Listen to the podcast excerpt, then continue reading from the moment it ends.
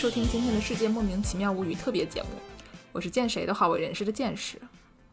本台两周前参与讨论的一个社会议题，是《哈利波特》的作者 J.K. 罗琳在推特上和跨性别活动家们掐得热火朝天的一个关于跨性别人群的问题。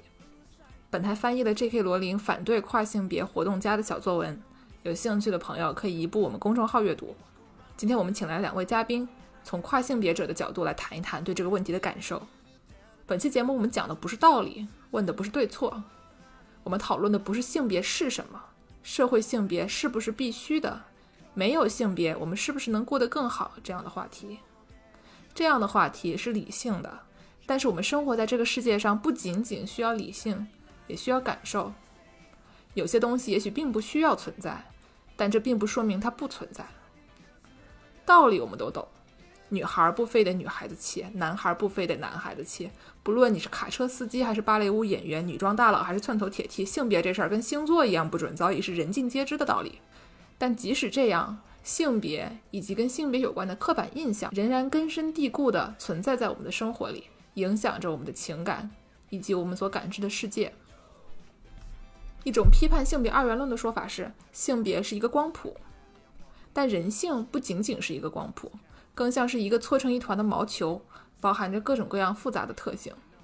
我们知道，彻底废除社会性别这个概念，也许可能是好的、进步的、有道理的。但是，看似正确的道理，有时候并不能让我们在当下这一秒钟过得更幸福。有时候，我们发现自己必须追求一些对美好生活的幻想，他们有可能是家庭、是理想、是对社会和国家的认同，或者对自己身份的认同。没有这些追求，我们会陷入虚无、恐慌，甚至焦虑和抑郁。这些对美好生活的向往，并不永远是好的、正确的、进步的，但它们却是我们的情感寄托。我们可以用理论批判想法，却不能用道理说服感情。对有些人来说，性别只是一个抽象的概念；对另一些人来说，性别是实实在在影响着自己身体的一种感觉。本期节目的目的是给跨性别者一个介绍自己的平台。如果您是顺性别者、女权主义者或者支持罗琳的听众，我们也希望您能听一听这期节目。您不需要被他说服，您甚至不需要接受他对性别或者女权主义的定义。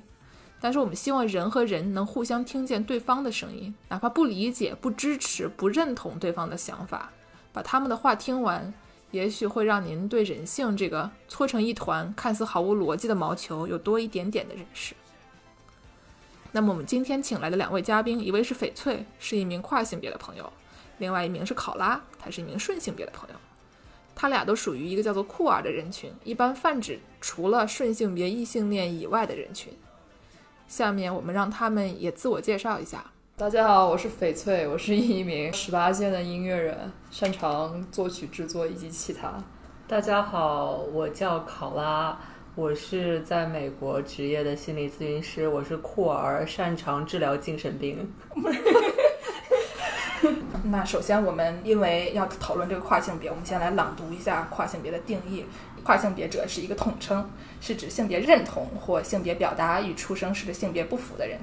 性别认同是指一个人认同自己身为男性、女性或其他性别的心理意识。性别表达是指一个人透过行为、衣着、发型、声音或身体体征、身体特征等来向他人传达自己所认同的性别。虽然“跨性别者”一词不带任何褒义或贬义，但不是所有外形或行为与性别不符的人都会认把自己认为是跨性别者。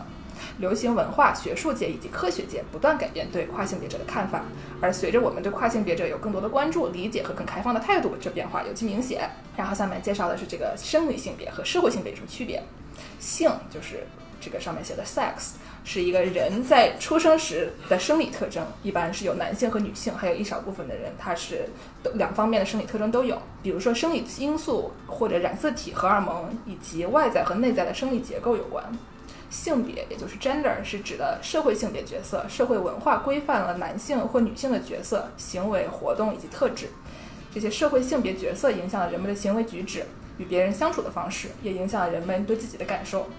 尽管不同文化在生理性别方面大致相同，但是社会性别方面可能大相径庭。生理性别和社会性别，就我觉得社会上大部分人都无法将他们区别开来。对，我不知道各位是怎么想，你们是从什么时候意识到自己是个女的？我觉得是小的时候，大家对小女孩的一些期待嗯和我自己喜欢的东西恰好比较一致，所以我就不会不太会怀疑这件事情。嗯比如说，就是就是小孩喜小女孩喜欢玩的什么美少女战士，嗯然后就是那种化妆啊，那种夜光的耳贴啊，什么的都超爱我。要介绍一下，刚才你上来买的这个星巴克的饮品是一个粉红色的，对，是的，就我就是喜欢这种东西，嗯所以说我就从来没有很经常想这件事情，嗯因为就是说到底就是我觉得这是我的一个特权嘛，就是我符合社社会期待，对。所以这个东西对我来说就不是一个 struggle。也，我小时候是我妈是个就是医护工作者，然后她就很忙，然后我爸当时在外地工作，所以没人管我，然后我妈就觉得说这小孩儿，你说留个长头发，每天跟编辫子，特别烦，然后给我剃了一个那种就是小男孩板寸头，嗯，然后我就每天在我们家小区里面跑来跑去玩儿，邻居都叫我小哥哥，说这个小哥哥长得挺俊秀的，就是说里面大家都叫我小哥哥，然后我觉得没有什么问题，就是小哥哥就小哥哥，我以为小哥哥指的是就是发型。大部分的朋友都是男生，这些事儿我小学的时候也觉得没有任何问题，就碰巧他们是男孩然后就是他们毕竟给我留同样的发型。可能十岁左右的时候，我妈给我买条裙子，那我一穿上这个裙子吧，我觉得我这个人太傻了。就你剪一个那头，然后穿一个裙子，这两件事情是嗯对不上的。然后我就不是很喜欢穿那个裙子。上初中了以后，我就第二性征发育等等，然后我就慢慢的意识到，其实这个小哥哥不仅是一个发型，嗯但是我还是没有什么女生朋友，可能最好的女生朋友就是我们节目组的另外一个主播，其他的还是男孩儿。然后混那些男孩儿里面呢，他们就会开始讲黄笑话，这些事儿首先把我排除在外。而且还感觉我我受到攻击了，然后我就觉得很不爽，我就觉得说我为什么就是融入不到他们这些人里面？是，然后我小时候个儿高，脚还大，然后买不到女鞋，嗯。就是我是一个三十九码的脚，但是我在中国女鞋只有到三十八码，然后我三十九码的买男鞋的四十二码，然后我就穿男鞋，然后就被大家笑，因为我穿的鞋就不像别的小女孩的鞋那么那么漂亮，我穿的鞋就土了吧唧的。谁谁说你土了？打他！对，所以就是说这些事儿，我就觉得就是很离谱。嗯然后，但是反正我小时候脾气比较暴的人，然后别人弄我我就弄他，然后最后这些事儿都不了了之了。所以其实是一个，还是一个你与身体和解的状态。对就是你觉得自己挺正常，是别人的看法让你觉得不舒服，而你对自己是感到舒适的。，对，当我们在小的时候遇到一些不好的事情，有一些不好的事情发生在我们身上，一般情况都有两条路走，嗯一条路就是像你说的，觉得是周围的问题，我自己是对的，嗯然后还有一条路就是觉得周围这个社会是对的，我自己是错的。嗯。但是这些事情你不能说他谁对谁错，只是说你是个小孩的话，你一般会比较极端，你没有办法辩证的思考。嗯对，你就不能说就是我能接受这两种观点，或者说我能在两个里面选一个。小时候你只能有一个，你碰巧是这个就是这个，碰巧是那个就是那个。那我觉得这个是一个很明显的例子，就是说为什么我一个性别酷儿和两位顺性别的体验是完全不一样的。跨性别者来讲，是一个与自己身体不能和解的一个状态。就是当当你们坦然接受我是一个女儿，我是一个女生，我是一个女同学的时候，我会觉得这个名字为什么与我无关？好像你们有一天被身边的人呼唤为男生和男同学这样。也许你可能不会介意，但是你听久了，你自然而然心里会有一种想法，就是说为什么会有这样的情况？产生的，于我来说是一样的。就是我为什么要成为一个女的？我会收到女性的衣服、女性的鞋子，然后会头发会要留成一个女生应该要的样子。但是我那时候。呃，虽然我非常的心里觉得有一些怪异，但是我还是接受了这些。我其实幼儿园的时候长得已经非常像个小男生了，就是我从来没有觉得我被老师认错性别是一件奇怪的事情。就是我可以排在男生队伍里，或者我可以跟男生一起玩，我还是因为这样的一个压力，就因为你总是听见别人喊你女这女那，然后我还是跟我 女这女，对，我会跟我妈说，妈妈，我想要留个辫子。嗯，我觉得这完全是正常。对，完全是出于一个就是社会压力，就是你你人再小，你都会感受到一个不一样的意见嗯在你身上产生的一种压迫感。所以我在尝试着要把自己往我的生理性别应该拥有的社会性别里面去靠，但是这个感觉随着我的年龄越来越大，就产生的不适会越来越多。就是我觉得这一切按照大人的世界里面，这是一个阶段，你会过去了。那其实很多时候并不是这个样子。大部分人觉得我的青春期是一个我可以接受的事情的时候，对我来说是我完全不能接受的。我会对自己，我对自己身体产身体产生强大、强烈的排斥，就是我会嫌我的声音过于高，我人过于矮，我的脂肪为什么都在我的屁股上，或者是我 为什么我没有胡子，或者是我为什么忽然我要开始穿就是平时我不用穿的东西，对，或者是为什么我一定要穿女生的校服而不是男生的校服？在从这一个时刻开始区分了那些，对，包括像剑士觉得就是说我的发型短没有关系，就是我可以接受，是我我对我自己是不能和解的，嗯嗯其实我小时候没有受到特别多的社会上的压力，也没有觉得这些事情就是我剪短头发、长头发有什么问题，我也不觉得短头发丑，我也不觉得长头发丑，对。所以就是就是运气比较好。对，我觉得这就是一个拥有开放思维的顺性别女性和以一个跨性别者的思路的不同。对，就我们可以说站在长辈的角度，我们两个可能都是比较什么果敢刚毅的女子。一个十二岁小娃，你说她果敢刚毅的女子没有，就是他们可能会觉得你不是一个非常女性化的女孩子。我们两个都不在社会期待的那个范畴里，是我们其实是两个完全不一样的性别认同。嗯，社会性别虽然在外表上看起来可能较为相似，可是是一个完全不同的事情。就是我们现在还有三个词。三个术语，对，就是 gender non-conforming，就是我怎么加入后鼻音？这个 我有的是英语变成，北你为什么要说 English？gender non-conforming 啊，所以指的是性别表现和传统性别角色不符的人。然后这些人不一定是跨性别者，打扮的比较男性化的，中文里面 T，然后还有女装大佬，就是有的时候会，比如说穿着女装出门的男生，都是这一类的。但是他们不一定是同性恋，他们也不一定是跨性别者。是的。还有一个 gender queer 是说不符合传统男性或者女性定义的人，这个就挺广泛的。对，这是一个来让我们让考拉这位酷儿心理咨询师给我们介绍一下性别酷儿大概是个什么样的概念。因为性别是一个光谱，在这个光谱的最左边是男性，钢铁直男；在这个光谱的另一端是女性，千柔百媚的女性，对千柔百媚的女性。嗯，它中间你可能在这个光谱的任何一个地方嗯。如果说你觉得你不在这两边的话，你在中间的某个地方，你就可以是性别酷儿。对所以你可以知道一个人是什么性别的唯一的方法就是问他们，因为这是他自己的东西，他可以决定。不管他看起来什么样子，他如果说他是性别酷儿，他就是性别酷儿。嗯，还有就是性别酷儿，并不是一定要在中间，嗯并不要说我是五十，我才是性别酷儿。就是你可以在这个光谱的任何一个地方，你说我可以是一个 femme 的偏女性的一个性别酷儿，我是可以 femme presenting 的，或者说男性 presenting 的，就是它可以在这个光谱的任何地方。就跟性向是一样的，就是很多男生，比如说男同性恋，他们会认为，我们对有一次节目介绍过，就是日本的同性恋经常会有一些好好玩的 terminology，比如说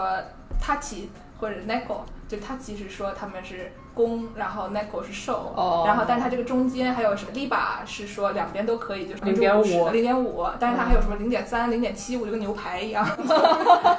牛排的熟度。我觉得很多人没有办法接受，就是因为你从小并没有人跟你讲这个东西。对，烧牛排它也不是一步突然从零跳到一的，牛排它得慢慢熟。就是一个学习知识。那我们来介绍一下这个，有一个网友提问，这个网友叫 Seneca，他想问翡翠，对你来说，作为一个跨性别的人，对你来说，什么是男人，什么是女人？什么是男人，什么是女人？这个其实就是考拉刚刚说的那个光谱啊。我觉得这个意识就好像你今天你就你非常明确的知道，我真的超级不能吃辣，因为我吃了辣之后我身体会不适的一样的感觉。就是你其实是自自己就知道的，就是你当你真的静下心来问自己这个问题，我我对我这个社会安排的性别的想法是什么？要不就是我觉得哎挺对的呀，要不就是哎我觉得有点不太对。就当我觉得如果有点不太对的时候，我肯定就在这个光谱上，不在不在这个两两这个这个数轴的两端，对不对？但是在这个光谱上，不一定代表你就是跨性别。哦，是这样的。那我们下面来看第二个问题，问第二个问题的网友叫做琼琼，他的问题是：是什么让你觉得自己生错了身体，需要改变性别？从女性变成男性之后，社会生活会有哪些不同？然后他还问了一些关于激素和手术相关的内容，然后这些我之后可以介绍。确实是有先天和后天的原因。嗯呃，我个人是相信大部分人是因为先天生下来，比方说你大脑决定已经，你的大脑决定的性别与你下半身出现的东西其实是两两回事情。嗯，这个属于先天的情况，就是我。是我的身体决定分裂出一个鸡鸡，可是我大脑觉得我是一个女的，嗯，这两者可能不是很一致。呃，后天原因可能是因为一些创伤，因为一些呃不好的事情发生在你生活中，你会觉得我的身体补的性别与我想要的东西不一样。呃，通常大部分可能是一些性侵或者是巨大的创对巨大的创伤会让你产生这样的想法。呃，在先天的这一个在这个部分里面的人，为什么会觉得我们不对呢？这里要介绍一个概念是 gender dysphoria，中文就是性别不安或者性别焦虑。我听过性别焦虑是吗？啊性别焦虑性别焦虑旧称叫做性别认同障碍。这个词这个是 DSM Four，就是相当于美国精神病学会他们出的这一本书，然后它会有各种 criteria，、不同精神疾病是怎么样的一个标准。嗯，然后现在我们用的是第五版，第五版里面针对 trans 的叫做性别焦虑，意思就是说。你因为自己的性别，可能你的呃你的生理性别、社会性别不一样，所以你会产生一些焦虑。呃，然后上一版的话就是 DSM-4，它里面说的是 gender identity disorder，就是性别认同障碍。所以说这个性别认同障碍现在已经是一个非常过期的一个说法，就是说你性别认同本有不一样，这没有什么关系。但是你如果产生焦虑的话，这就是一个问题，我们需要帮助你。是啊、这个性别认同障碍这个词陪伴了我很久，因为在 对像像像像考老刚刚说上一版那个书还说这是一个认同，这是一个合法的东西，对不对？所以我当时上网去搜索关于这类的，就是关于跨性别之类的东西之后，我出来的全部都是这个词啊。但是他说是一种 disorder，就相当于对它你可以形容成一种像疾病。对，就像同性恋病、对对，同性恋患者，但其实这就是一个意识上的东西。为什么它被认同一个疾病？是因为我们现在社会的构造，比方说我们需要打激素或者做手术，需要进行的一个步骤放在 medical procedure 里面。嗯，人为的过程。对，是一个人为把它放定在一个医学里面，而不是因为这个东西是一个疾病。就是我们想把它安排进这个社会秩序里，而不得不选择把它放在一个病里面。对我觉得这种就是有的时候会有“给你病”这个词，会让人觉得就是很强烈的不适感。比如说你，比如说你出生的时候你就少一个手指头，然后就是你从来不觉得你少一个手指头有什么问题，直到你看到人都说你活着少一个手指头也没有什么问题，但是你看到大家都有五个手指头的时候，你就觉得你不对了，然后别人会问 What's wrong with you？嗯会问你怎么了，然后会认为你是一个残疾人，嗯把你作为一个完整的人这个概念强行的安排在一个错的位置，因为你少一个手指，所以你是残疾人，所以你不对。嗯，就是我觉得跟这种感觉是有点像的。你说他是是残疾人吧，就是社会定义你少个手指头可能就是残疾人，但是你把人定义为残疾人的这个瞬间，你已经就是对这个人的可能人格产生了一些伤害。我能加一句话吗？在这个之前，就是呃，一个人是不是跨性别和他有没有做过手术是没有关系的。因为手做手术，一个是个人选择，还有一个人有些人可能没有条件，或者有些人他不愿意。所以说，就是呃，如果说一个人是跨性别的话，就不要纠结于手术这件事。我我就是个例子。嗯，生错身体改变性别这个概念，我觉得是在你成长的过程中对你的身体无法认同，其实可以类似于你好希望自己能长得高一点，可是你却是个矮子。但是我觉得这种需要解释一下，因为有的人他是对他自己是个矮子这个事儿，他时间长了就觉得那我就是个矮子吧我觉得这个百度百科说的还是可以的，就是对另外一个性别的渴望欲望哦，对自己性生理特征的强烈厌恶，对拥有另一种性别的第一或第二性征的强烈欲望，我觉得这个就好像若干年前有人问我他是不是同性恋，我觉得想不想跟这个人睡觉？就我觉得如果你想跟这个人睡觉的话，你就必然是 on the spectrum。但是在性这个方面的话，确实是一种强烈的欲望，觉得我的第一和第二性征与我脑子里面想的完全不一样。就是刚才那个例子说，我想长得高一点，因为很多人他们可能都觉得我想长得高一点，但是这个我想长得高一点这种愿望不会对你产生什么过大的冲击，就是对哎呀，那算了，我就当个矮子吧。还有的人在网上转一转锦鲤，希望我能长高一点，嗯但是这些事情都只是你的像身外之物一样的。是的但，是对有一些人来说，他就不能不仅仅是身外之物。对，这个就好像睁眼第一件事，你会意识到嗯我的身体不适，感觉就是我觉得最能形容什么叫性别焦虑了。就是我一想到我拥有女性的性征，我会感到强烈的不适。嗯，不能说是我之前过得好好，突然有一天我早上醒来，变发现自己变成了一个甲虫，卡卡的那种。我今天突然一醒来，发现我觉得我应该是个男的，是每天醒来都对我每天醒来都觉得自己不对劲，就是这个原因。但是我觉得像你刚刚也想，很多人觉得我也可以接受我是个矮子的。我觉得在社会压力下，有很多性别酷儿的人没有一个就是重新去思考，对，没有这样的一个选择。如果我觉得大家都开始进行这样的思考的话，应该会有很多很多人发现自己是性别酷儿。但是在这个社会框定的角色范围之内，你觉得找不到一个适合自己的词，你自然就把自己归顺为另外一个东西。就比方说，我在意识到自己是一个性别酷儿之前，我当然认为自己是一个女同性恋。就因为这个这个社会不给我提供一个选项，没有名字，对，好像是我在臆想，并且我在压抑自己感到不适的这个思绪，因为我觉得女同性恋是一个广泛存在的东西，我觉得我自己确实是符合其中的一些标准的，我把自己归顺于女同性恋里面，但其实不是这个样子。嗯，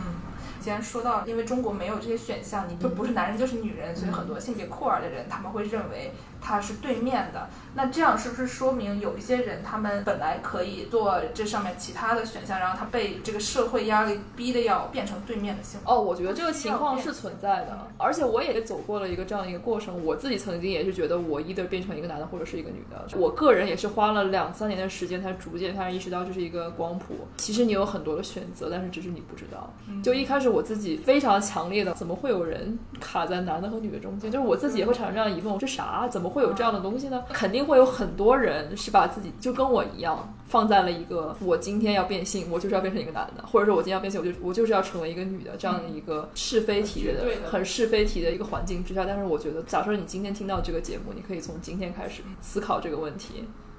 就不一定非得对，这不是一张考卷，就是人生很长。我觉得只要你有开始思考这个问题的一天，你就会有新的认识。嗯，我觉得只要你有新的认识，你就这就是一个微小的进步。它不是一个判断题，它是个简答题。对，考试题也有也有写小作文。对，你可以产生一些小作文，但是这绝对不是 true or false。对，就你不是必须得做男人或者女人。是，就是我觉得很多人对于 transgender 不理解的是说，他们认为 transgender 是。立刻把这个人彻底、完全、百分之百的变成一个对面的性别的人，erase 这个光谱。他们认为 transgender 这个概念就是要把取消光谱。就是因为有一些国家，比如说像伊朗，他不让人做同性恋，他们认为这是犯罪。嗯，但是如果你变性就可以，变性这个事儿对他们来说是一个符合这个社会的规矩的一个事情。如果你做手术，把一切东西都改成对面性别，那你就那你他他在他们国家光谱不存在，但是变性可以。所以很多人会把这两件事情搞混，他们认为变性就是变到对面去结束。是，但这个问题就是又是一个非常常见的一个误解，就是你的性取向和你的性别是两个。事情对啊，这个世界上最让顺性别人感到焦虑的一个问题，就是为什么会有人？变性之后还会变成同性恋，就是他不变性不就好了吗？假设一个我有很多女同性恋，他们很害怕男的变成女的，然后还喜欢女的，对，就是这个意思。但其实这就是一个我们的大脑非常的复杂，我们的术语不能束缚我们大脑想要做的事情。但是与此同时，我们要加以限制，但是我们不能否认这一类人的存在。嗯，我觉得刚才有一个问题就是讲说，对你来说，男人是什么，女人是什么的时候，你说我出生的时候，我就觉得我脑子里的性别跟我的生理的性别不一样。是，但是就是我。有一点不是很能理解，就是这个你脑子里的性别和你的社会性别又有什么区别？我觉得社会性别这个东西是它那个术语翻译过去不存在，因为你脑子里面其实就是这个，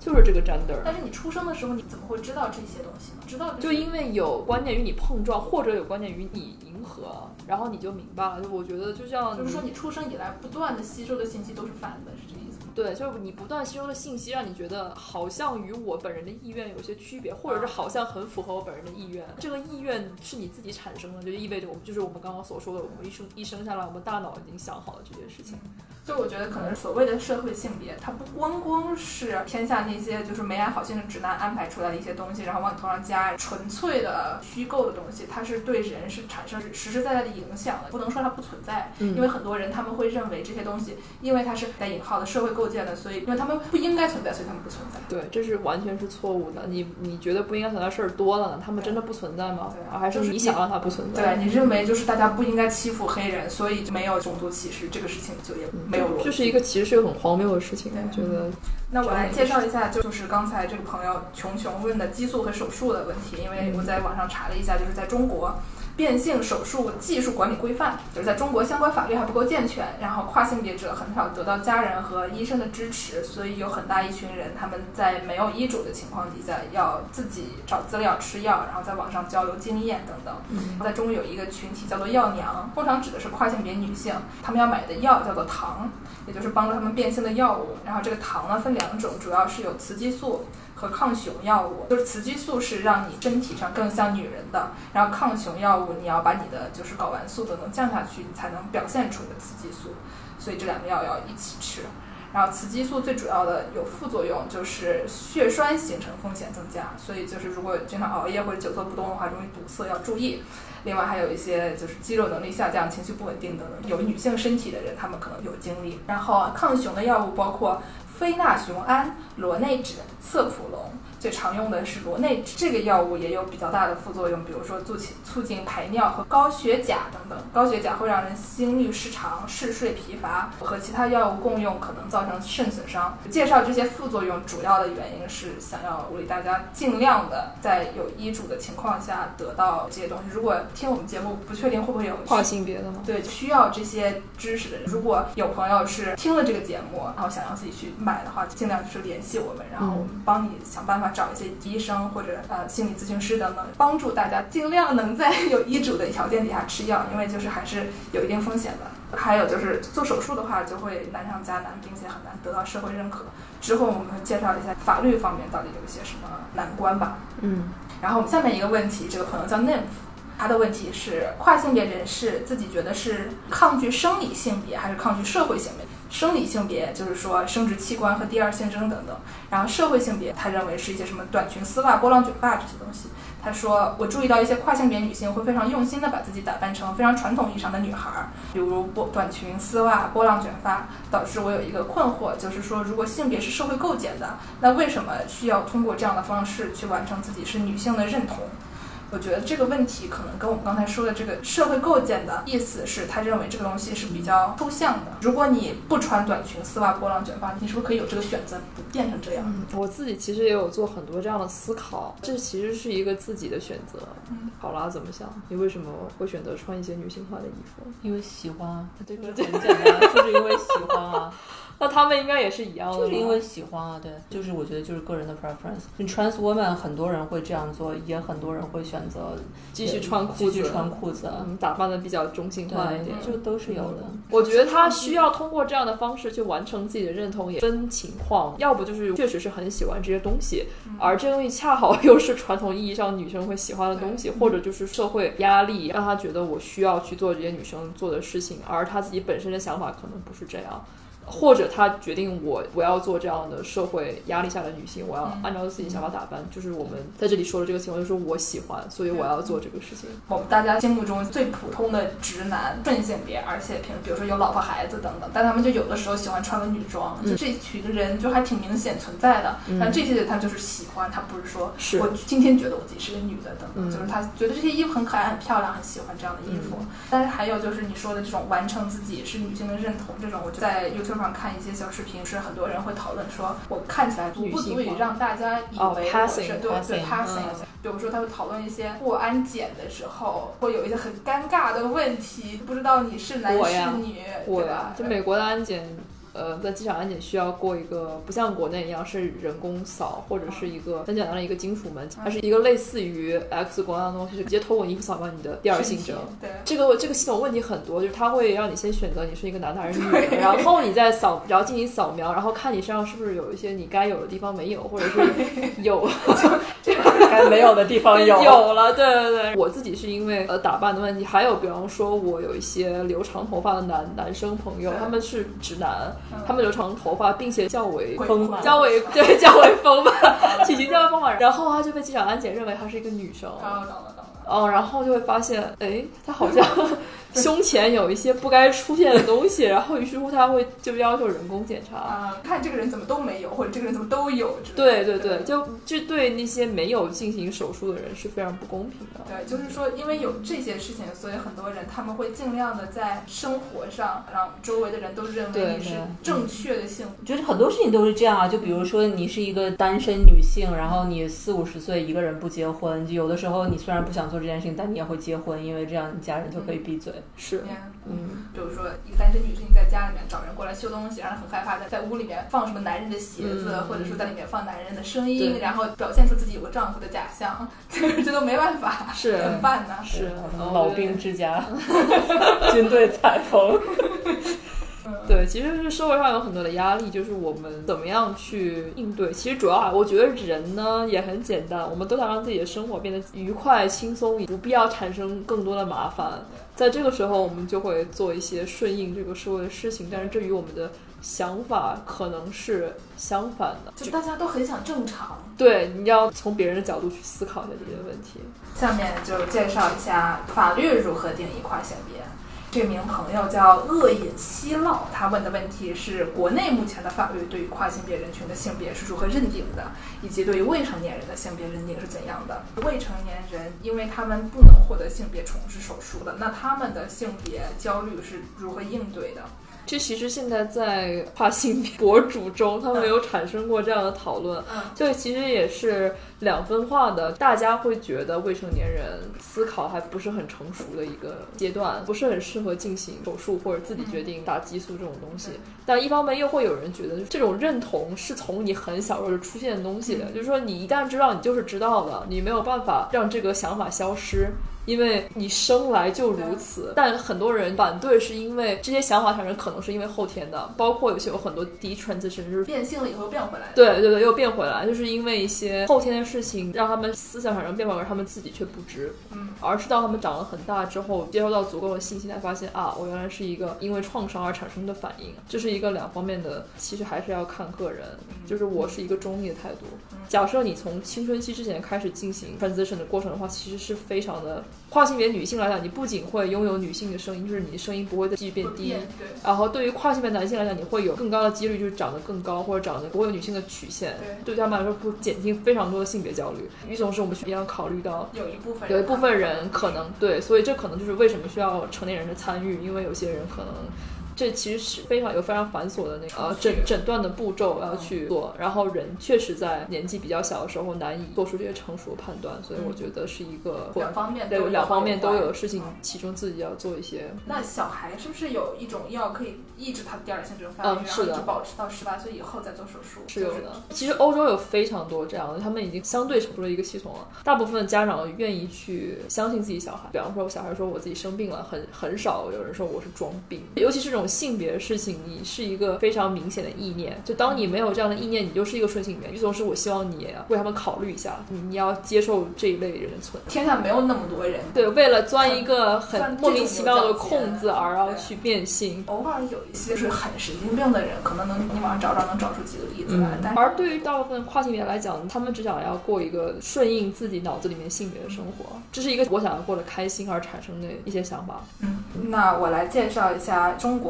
相关法。律公安部规定，跨性别者在完成性别重置手术以后，身份证上的性别是可以更改的。根据公安部关于公民变性后变更户口登记性别项目有关问题的批复，申请人需要提交书面变更性别申请、户口簿、居民身份证以及国内三级医院出具的性别鉴定证明和公证部门出具的公证书或者司法鉴定部门出具的证明。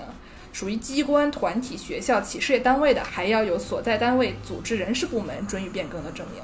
就是说，你的身份证和户口本是可以变的，但是有一个特别大的问题是，你的学籍不能变，你的学历不能变。教育部有一个叫做《高等学校学生学籍学历电子注册办法》，学生在在校期间修改或变更身份信息的，由学生本人提供合法性证明，学校或省级教育行政部门审核确认以后更改。学信网保留以前的信息。怎么说？就是你毕业了以后，你的证书的内容就不能改了。所以就是很多跨性别者，他们因为在小时候或者上大学之前是不能变性的，但是他变完性以后，他的学籍的性别和他学历证书上的性别就不一样了。所以你这个学历证书相当于作废了。所以你如果是一个学习成绩优异、北大毕业、名校硕士的这么一个人，然后你变了个性，然后你所有的学历就都报废了。变性不像我们刚才说的很多国家，他十八岁以后可以做，中国现在规定是要年龄大于二十五岁。而且它还有很多规定，比如说根据卫生部的变性手术技术管理规范征求意见稿，变性患者 需要同时满足五个条件：第一是自己对变性的要求持续五年以上，以其选择的性别公开的生活和工作至少两年。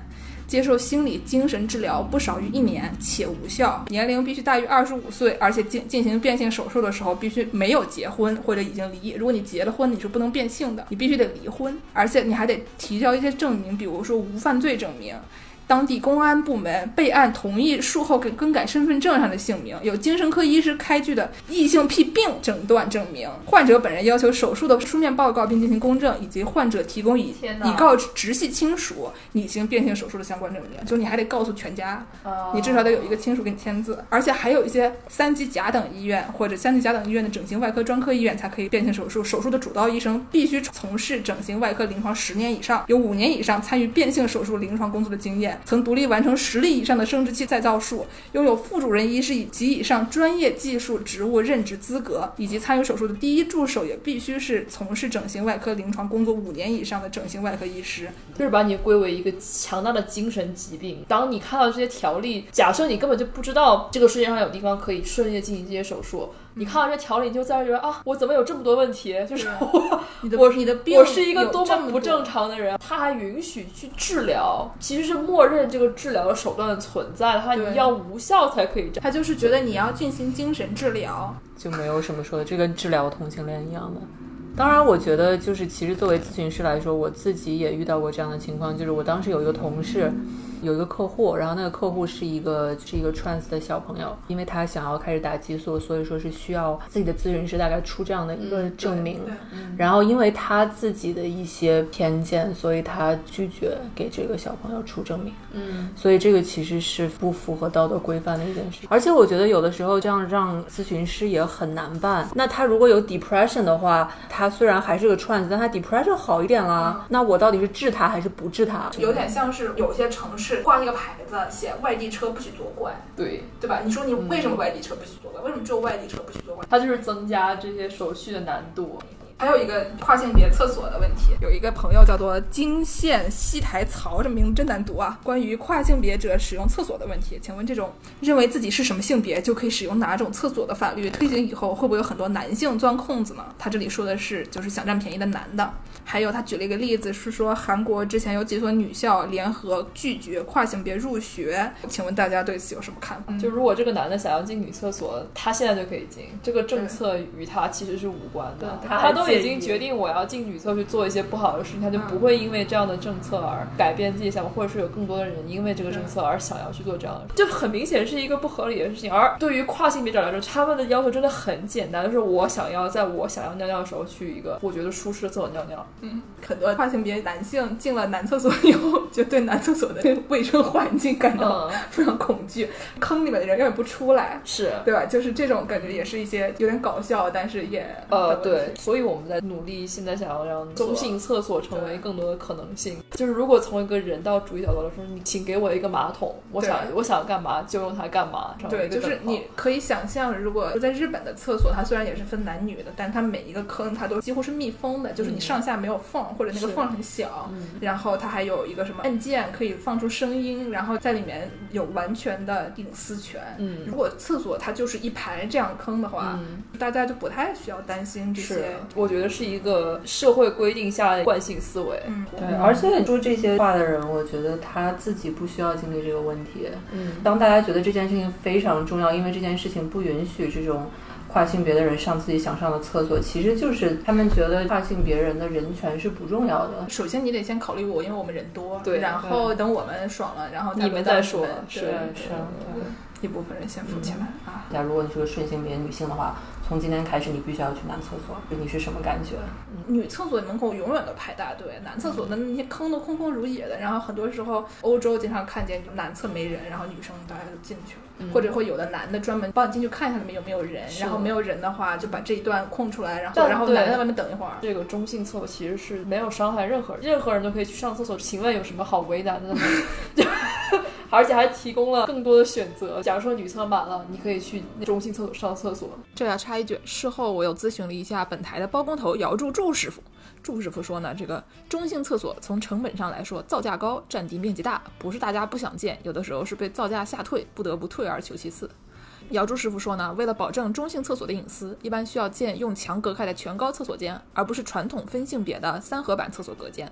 每一间需要独立的通风系统，所以造价比传统分性别厕所要高出不少。我们国家的民用建筑规范通则里，厕所的设计规范是按照坐便器和小便器的数量规定的。在满足同等数量要求的情况下，一个马桶间的占地面积是一个小便器的两倍以上。而一个商用楼里的厕所占地面积是不可能作为售卖或者出租面积让地产商获利的，所以地产商没有什么动力去建这个中型厕所。毕竟资本主义的逻辑放在那里，他们觉得吃力不讨好。但是呢，资本主义的逻辑也要看用户们的需求。如果大多数用户出于对隐私的需求或者对跨性别人群的共情，对中性厕所的需求足够大，那么中性厕所就有了更高的商业价值。在加拿大，无论是顺性别或者是跨性别的市民，对中性厕所的认同度普遍很高，中性厕所的推行率也是越来越高。二零二零年竣工的蒙特利尔市市立游泳池就采用了全中性厕所的设计，保证了每一个厕所隔间的隐私和安全性。助攻表示十分赞赏。好了，我说完了，下面我们回到正文。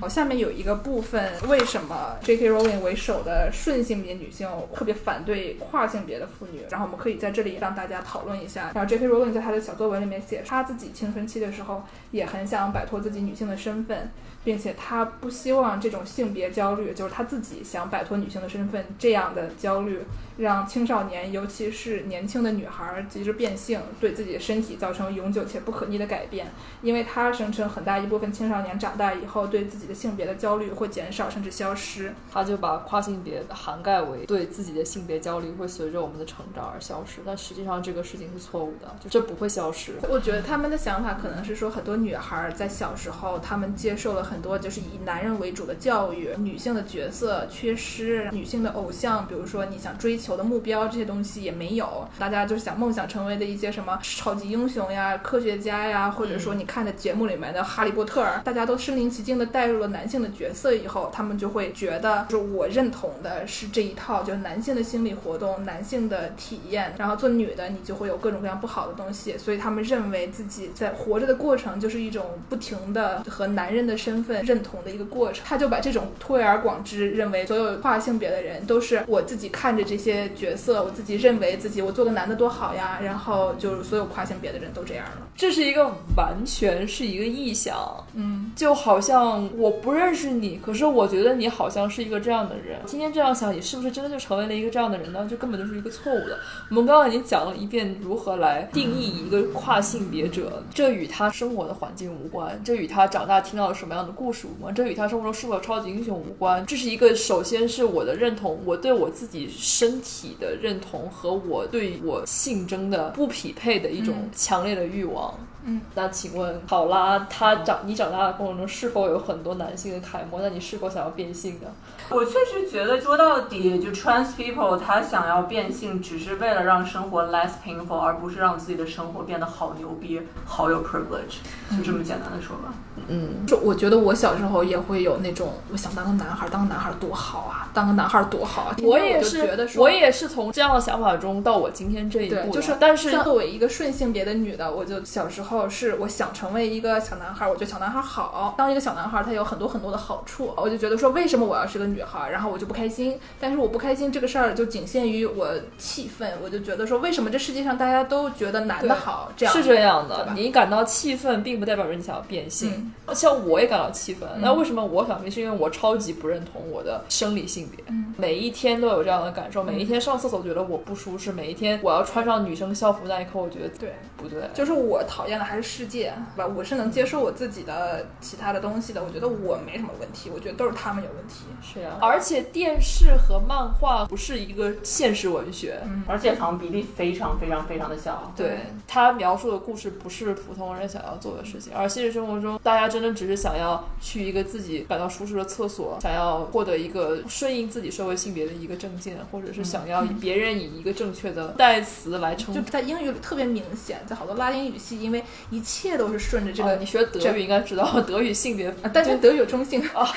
小女孩是中性吗？对对对对，但是因为很多词就是语法都顺着性别变，所以就是性别这个东西你去掉了以后，你一句话都说不出来。嗯，就是你的世界观要顺着变。对，我想说的是，就是这他变不变性，这是他自己的事情。就他变性，这是他自己的决定。就是即使不管他是什么原因，你只要尊重他就可以了，因为他并不会让这个社会造成混乱。嗯，然后还有一个问题，如果一个女同性恋不愿意跟有男性生殖器的跨性别女性上床，她算恐跨吗？她算是 transphobic 吗？不算吧。再次强调，这是一个 personal preference，、是个人意愿。对啊，他只要心里面是认同他是一个跨性别，就我喜欢跟某种类型的人上床，就不代表我否认另外我不喜欢那些人的存在。因为有一些在网上特别极端的人会说一些让人很不能理解的话，嗯，一般都是白人为主的男变女的人，他们认为女同性恋不跟他们性交，他就是恐跨。嗯，然后这一小撮人很小，因为他们说的话实在太离谱了，有很多人就骂他们，嗯然后就把这个部分的声音变得过大，变成很多人就以为跨性别者都是这样的，让让所有人接受我的方法就是和我上床。对。但与此同时，你问过所有的人了吗？你就不能因为 你不能因为与你交交流了这一个人而对对一整个群体产生了一个刻板印象。对啊，而且你人家或许不是不想跟人长着男性生殖器的，也许只是或者不是喜欢你，而 就是不喜欢你。全世界天底下那么多人，我想跟他上床的人能有几个？那全世界其他人我都歧视嘛？对所以我觉得，呃，我们要解释的是，这是一小部分的，是非常小的一部分的跨性别的人，大部分的跨性别的人可能会是很反对他们这样的想法的。对，这就然后像我们大家不应该以攻击所有跨性别者的方式来攻击这一小撮人。嗯，对，这就跟一个直男追一个妹子，然后没追到，说你是个女同性恋。对，谁呀、你都？还有一个问题说的是，罗琳认为跨性别的活活动活动，他们都是在根本上取消性的概念，就是你的身体上的这些什么染色体啊、性征啊等等这些东西。他认为说，一个人只要说自己是女的就可以是女的的话，这样就忽略了女性身体的现实意义。举一个例子，就是说，会有一些顺性别的女的认为，如果有一个男性外表、男性身体体征的女性走在大街上，就不会有人性骚扰她，因为她看起来像个男的，而她走夜路就不会担心会被强奸等等，然后她也不用担心她自己会怀孕，跟顺性别妇女忍受的很多事情，这个人都不用忍受。走到大街上，大家都以为他是个男的，所以顺性别女的就会对这些人缺乏同情，他觉得说你就是说你自己是女的，你你根本就不是。嗯，因为有很小一部分的看着像白人男子的人，他们做一些比较极端的事情，比如说代表妇女选举。你不能因为有这么一些人的存在而否认了跨性别人群。跨性别女性是女性，而女性身体的现实意义又与跨性别有什么直接的联系呢？这个压迫不是跨性别人群给他们的，这个压迫是男权社会一个很复杂的问题而给予了女性身体的压迫。你有画里面的思维，不代表你是一个这个设定是说有一个很小的一个区，以前为了男女平等，他们就是要选两一个代表，两个代表要一必须得是一个男的，一个哦女，的。我觉得是可能他是拿了一个有人在钻这个政策的空子这件事情来，呃，否认就是整个跨性别群，就是就是把跨性别群体视为一个很有敌意的一个群体，因为他们在侵，就是在钻这个政策的空子。但与此同时，我觉得你需要考虑到，这个世界对于跨性别者来说已经是非常艰难的事情了。现实情况是有非常多的人甚至都没有办法过上正常的生活，他们连钻空子的。他们甚至都不能享受正常的政策，正常正常的政策都不服务于跨性别群体。你的医保可能都因为你的性别而不能，你假如假设你身体要有什么疾病，你都要付巨额的医疗费，就因为你是一个跨性别者。我觉得一样，如果你有这样的时间去担心这样的事情，不如去攻击一下大资本家好了。我不是很确定的，就是说，在一个男的和一个女的这种设定里面，然后一个看起来完全像是一个男的的人穿了个裙子去选这个妇女代表，然后妇女们表示不满，我们应该对他表示不满吗？还是我们对他表示不满这件事情本身就是恐跨了？要分两步啊。嗯如果他真的是一个 unethical 钻法律空子的人，我们先暂且不说。如果他就是一个没有没有去做激素、没有去做手术的一个跨性别 gender queer，、像我一样，我并没有打任何激素，也没有做任何手术，嗯那他就是一个跨性别者，他觉得他自己是一个女性。嗯我觉得首先你要就是正视这样的一群人的存在，然后在此之上，我们要再考虑他并没有女性身体的现实意义。但是我们要说，feminism 是一定要强调女性的苦难吗？我觉得 feminism 是在抗争压迫，是要大家平等的一个社会，而不是去强调我们没有苦难，我们就不能是个女人。对哎，我觉得就是政客这种事情的话，就是如果大家大家看着他就觉得他不喜欢一个政客，他有很多很多的可能性让大家不喜欢，那就不要选他就好了。是你得接受她是一个女的。像我们刚刚说了，你要证明她是一个女的，需要很多的手续啊。如果她连这些都根本提不出来的话，她就是个骗子，那你肯定也很容易戳破她。就如果她确实是一个跨性别者的话，你要尊重她。那我们这期节目也聊得差不多了，最后让心理咨询师考拉给我们从专业角度介绍一下如何礼貌、健康、友好的对待您身边的跨性别朋友。说话间，考拉已经打开了电脑，拿出了一个幻灯片。这个幻灯片叫什么呢？与跨性别人士相处小贴士。为大家鼓掌。OK，现在你有一些跨性别的朋友或者是伴侣，那你该怎么与他们相处呢？怎么样是有礼貌的？怎么样是可以接受的？首先，第一条是不要认为你可以看出来一个人是不是跨性别，因为不同的跨性别他可能会选择有不同的表现的方式，有不同的道路。呃，第二个是。一个人他跨性别和他的性别取向没有关系，他如果是个跨性别男性，他可以喜欢任何性别的人，所以说就不需要觉得这是一个因果的关系。然后如果说你不知道该用男他还是女他来形容他的话，就是你问他。嗯，如果说一个 transgender，他就不要问他的本名是什么。如果说他选择了叫这个名字，那就叫这个名字就好。比如说翡翠就是翡翠，你不要问他说你真的是青蛙吗？对啊，然后要理解，就如果说你是一个同性恋的话，但跟你你是一个跨性别的话，这个是非常不一样的。然后出轨的过程也是很不一样的。下一条是要注意保密。当他是一个跨性别，他告诉你的时候，并不代表他愿意让别人知道。对我之前听了一个故事 FM，也是一个 podcast，里面介绍了一个呃跨性别女性跟她表姐出柜了，她就跟她表姐说，其实我觉得我想变成一个女生，然后说我已经在在吃药了等等，她跟她表姐说了，然后跟她表姐说你不要告诉别人，然后这个表姐她后来还是告诉了这个人的父亲，然后她爸就跑过来逼她变回男的，所以她就是被迫又逼医生又去打雄激素，说了一些事情以后，你很难知道她会对这个人的人生产产生多大的影响。，是的，就是即使是他不直接跟你说你不要告诉别人，你也不要 assume，不要觉得你可以告诉别人。嗯，下一个是，如果一个人他还在这个道路上发现就是自己是什么性别比较舒服的话，就对他耐心一点。他可能会变，他可能会换不同的名字，可能换不同的人称代词，这都是正常的。嗯啊，下一个是不要觉得跨性别他就一定是打激素或者是做手术，每个人他有不自己不同的选择。嗯，就刚才讲的，有些人他就是他是希望做这些事情，或者他没有条件；还有的人他其实不希望做这些事情，就不一样。如果一个跨性别的人他用一个词来形容自己，嗯这个词是什么？那你就用这个词，因为呃有一些词并不是所有的跨性别的人都 OK 的。举些例子吗？就是药娘可能有人就不喜欢这个词，嗯，对对对对，或者是什么铁 T 还是什么的，嗯我也不知道。就是有一些词可能大家不喜欢。尊重每个人的用词的选择。对因为有的时候你不知道这个这个人他以前听到这个事情的时候，他同时经历了什么，对吧？，嗯，对。啊，下一个是不要问关于跨性别人生殖器的事情，这非常理解，就是你不想让别人知道你的生殖器，为什么跨性别的人就愿意说他们的生殖器？下一条是，有的时候你的一些表扬并不是表扬，比如说，哎呀，你是一个变性人啊，我都看不出来你是变性人啊，这其实并不是一个表扬，对于很多人来说。然后还有说，哦，你作为一个 trans，你还，哎，你还真的挺好看的。啊，然后这些都不要说这些我觉得。这个可以类比的，就是比如说在美国，你看到一个黄种人，他他说的非常流利的英语，夸他英语好，对，夸他英语好的这件事情，可能就是假设他是一个外国人，但这个他可能就是这儿人，对吧？对对。你问他哪儿人，他说我那个明尼苏达来，很尴尬。是的，是的，嗯。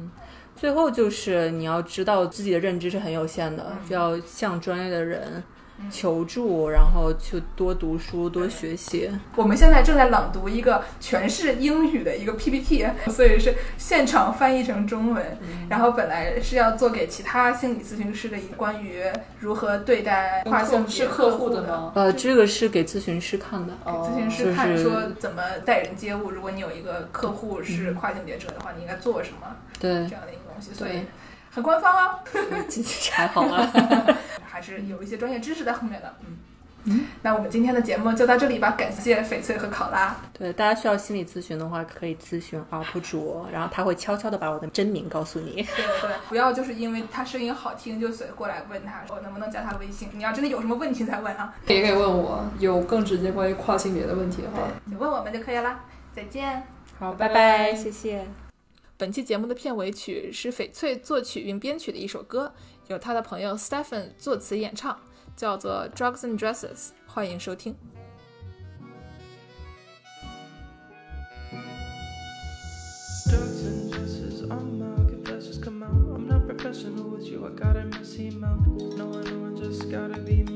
it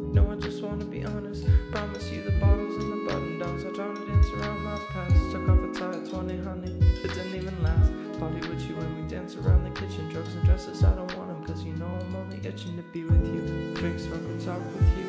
Don't even need a place to sit walk with you. When you know there's other men and women with their sparkle in their eyes. They don't even try, cause they know this shit doesn't fly. Take a rest in the dugout when I'm at bat. The kids in the stand put on their gloves and I'm at bat. You're a knockout, a home run, I'm sounding fast. Cook some ramen and ramen, gotta massage that back. I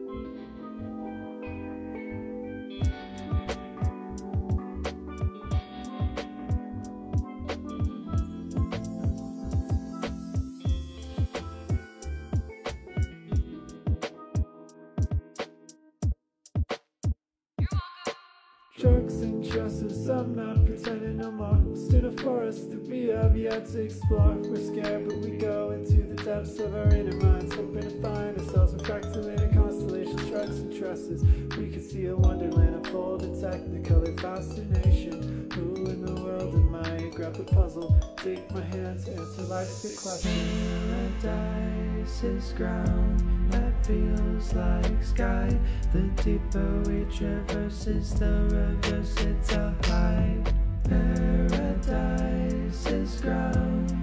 feels like sky. The deeper we traverse is the reverse, it's a high. Paradise is ground that feels like sky. The deeper we traverse is the reverse, it's a high. Paradise is ground that feels like sky. The deeper we traverse is the reverse, it's a high, high.